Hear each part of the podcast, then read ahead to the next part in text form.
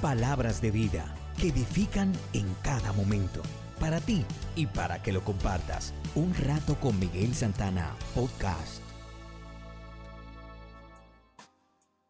Nuestra reflexión de hoy se titula ¿De qué nos llenamos? A un borracho le daban un folleto evangélico que hablaba de Cristo Jesús, y el borracho respondió, Yo soy más cristiano que tú. Al decirlo, mostraba un crucifijo que llevaba colgado al cuello. El que le ofrecía el folleto le contestó, si en vez de llevar a Cristo colgado del cuello lo llevara dentro del corazón, otra cosa sería su vida. Quizá aquel hombre se estaba bebiendo el pan de sus hijos, estaba lleno de alcohol y vacío de Dios, se iluminaba con el alcohol y se alimentaba con su petición de un crucifijo como si fuera un amuleto.